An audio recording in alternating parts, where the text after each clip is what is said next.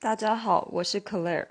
今天要和大家讲的一部电影是二零二一年金马奇幻影展里面的一部电影，叫做《我的房东男孩》。金马奇幻每年都有一些固定的主题，这部电影是属于酷儿理想国这个主题内的一部电影。顾名思义，当然是和同志相关的一个主题。我先和大家说一下剧情好了。有一位美国的旅游专栏作家，那他来到了特拉维夫，因为他需要租短期公寓，以便就是住几天，认识一下这个城市，写他的旅游专栏。那他就认识了这位房东男孩，那两个人因此也就共度了几天的时光，中间发生的一些故事。好，所以首先我想和大家谈的主题是说，其实电影可以带我们去旅行世界。尤其可能在现在这个武汉肺炎的状况下，我们通常呃以前可以旅行的，现在哪里也去不了。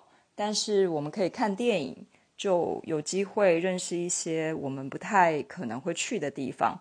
譬如说，呃，可能很多人喜欢纽约、喜欢伦敦或巴黎，好了，也很可能是因为我们看了非常多的在这些大城市拍的电影。那相对来说，这些电影据说都非常支持，呃，电影的制作拍摄，所以其实也算是一种城市行销吧。就我们会借由许多电影、许多甚至文学作品去认识这些城市。那以色列相对来说，在台湾，我觉得我们看到的机会并不多。很多年前，我曾经看过一部以色列电影，应该当时可能也是金马影展的一个作品吧。我现在不太记得呃片名了，但是重点是他就是演一些以色列人很正常的生活。那故事中因为有人生病住院甚至死亡，所以那部以色列电影里面让我发现啊，原来以色列是一个医疗很进步的国家。然后他们的宗教下的丧礼又是怎么举办的？然后一般人日常的食衣住行是大概什么面貌？呃，当然就是电影不见得是百分百真实，但是我印象很深，那时候就会觉得说，哦，原来以色列是这样子的一个国家呀。所以以这个角度来看这部电影，因为这个房东男孩就带着这个美国的旅游专栏作家，在城市中到处走走看看。那也是一个蛮有趣的切入点。其实这个剧情我看了影展手册，会觉得有兴趣，因为毕竟影展有时候可能五十部、一百部电影，呃，我们的时间有限嘛。可是选了这个电影之后，其实我要和大家说的是，我觉得这部电影很让我失望，就是剧情非常的老套。然后俗气，或者是说完全可以预期。我在中间一度是忍不住用手在那里绕圈圈，表示说：“哎，可以演快一点吗？”真的有一点无聊的电影。为什么会这样子呢？因为其实我中间甚至一度怀疑，这部片难道是以色列观光局赞助发包的吗？中间有一段是这个以色列的房东男孩。他去一个蛋糕店，呃，就是买一些糕饼。但是大家知道吗？一部电影大概就是九十分钟上下嘛。可是这个买蛋糕的场景，大概我当场坐在戏院里面是觉得可能有长达五分钟吧。那占一个九十分钟电影的比例是非常高的。他把可能一个一个蛋糕的名字列出来说，我要买这些这些这些。然后因为钱不够，又说哦好，那什么什么我就不要买了。中间在看的时候，我第一是怀疑这可能真的是当地一个很有名的蛋糕店吧？他们是不是置入赞助啊？不然有需要拍这么长，把每一个蛋糕的名字念一遍吗？大家知道，就是其实电影是一个高度技术投入的呃。行业可以这么说，你要拍摄之前，你要打灯啦，写剧本啦，演员要背这些台词，要演出，呃，拍完之后你可能还要剪接，你可以淘汰一些你不想要的东西，可以剪掉的。那为什么这样一段要出现在这个电影里面呢？我其实是不太明白的，所以我会觉得说，嗯，也许是这个蛋糕店真的有赞助吧，不然我还真想不出其他的理由。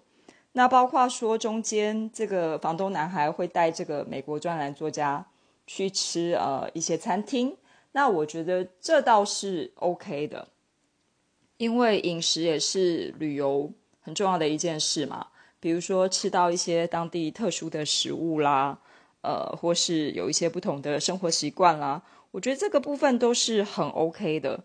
但是我们会不会？想要借由这样子一部电影，再更多的认识一点以色列的文化呢？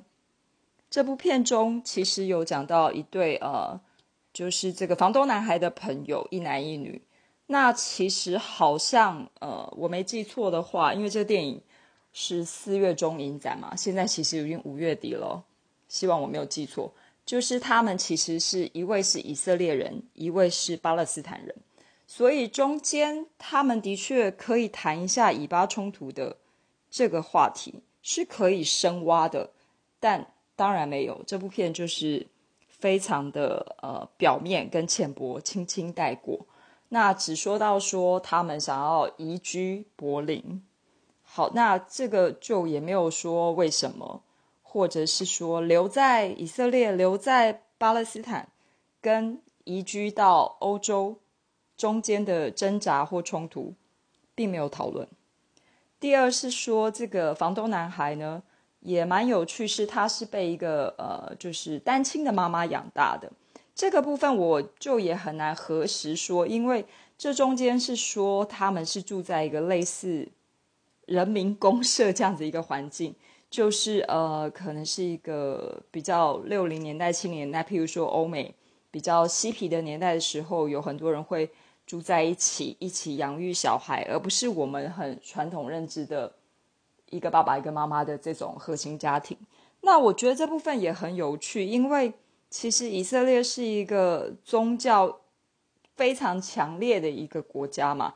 那我记得之前看一本书，其实他们的生育率也很高，就是平均一个家庭可能会有譬如三个小孩。比起台湾，几乎大家就不生小孩这种数字，其实是很高的。可是这个中间，这个所谓类似公社这样子的一个成长环境，或是这位单亲妈妈真的是呃幸福快乐、独立自主的把这个小孩养的这么好吗？呃，我们也很难看出来，因为电影里面也没有讲很多。好，或者是说不提以色列这件事。我们来看看这个电影企图要交代的，呃，所谓世代差异、世代冲突。好，因为这个专栏作家来自美国，已经是大概中年以上的一个年纪。那虽然这个故事是一个同志的故事，但他是已婚的，所以呢，他在美国的人生，呃，正在考虑说他要不要呃领养小孩这个主题。那至于这个房东男孩以色列人，他就是大学生，呃。还蛮年轻，有理想，所以这中间不只是国家的差异，那也安排了一些世代差异。其实这个也是可以很深刻的一个主题，但很不幸的，再次的这部片就是流于表面。譬如怎么样叫做表面呢？中间就是呃安排这个美国专栏作家会睡觉的时候要穿成套的睡衣，就是那种呃上半身是类似衬衫扣扣子。下半身是那种长裤的睡衣，那可是年轻人可能就是呃穿一个 T 恤或者不穿喽。请问这个很有趣吗？这很表面呢。但是我记得当场其实，在电影院里面，大家还觉得可能蛮轻松好笑的吧，甚至也有人拍拍手。呃，我是觉得这就是真的有一点太方便了。就是如果你要很有趣。的喜剧其实通常故事还是要有一定的深刻性，呃，能够让我们心中有所感触吧。穿睡衣这是一个世代差异吗？好像有一点点太简单了。何况，嗯，就是也跟是不是以色列和美国似乎是没有什么关系的了哈。尤其现在呃是五月底的时间嘛，正好我们在以巴冲突很激烈的一个状况下，这是当时四月看电影的时候不会想到的事情。不过，就从这个角度去看电影，让我们旅行世界。呃，我觉得还是可以多看一些来自不同国家的电影。好，接下来我想和大家谈的就是回到我刚刚说这是库尔理想国一个同志的主题嘛。那其实这很有趣，也 again 很方便的，这位房东男孩也是一位同志。好，我觉得这个无可厚非，没关系。但是。如果你今天要讲同志这部电影，请问你是认为同志、同性恋和异性恋的人是一模一样的，还是不一样的？哦，我想到一部很有趣的呃电影，叫做《亲爱的初恋》（Love Simon）。其实这部片我并没有看哦，因为它是一个青少年呃学生谈恋爱的初恋故事嘛。那我自己呃不是特别喜欢看青少年的电影。但是我记得当时我看到一个影评或感想，我觉得很有趣，分享给大家。他是说，其实这就是一个很平凡的校园初恋的故事，可是，在可能百年来的电影历史中，我们是不是并没有把这样子的校园初恋角色给了同志，给了一个同性恋的学生？那其实即使是这样，可能身为一个同志的，比如说高中生好了，在面临情窦初开的时光，他的人生中有没有在电影、在小说中看过说哦，身为一个同志，我怎么初恋，我怎么谈恋爱的故事？可能只能看一百部的，呃，异性恋男女恋爱的初恋故事，那不见得是能够适用在自己身上嘛。所以当时这个影评就说，他觉得。即使是这样子，这部片也就非常有价值了。哦，那我可以说一部我看过的电影哦，它是二零二零年在 Netflix 上面的一部电影，叫做《青春未知数》（The Half of It）。好，这是其实嗯，也是一个高中生的故事。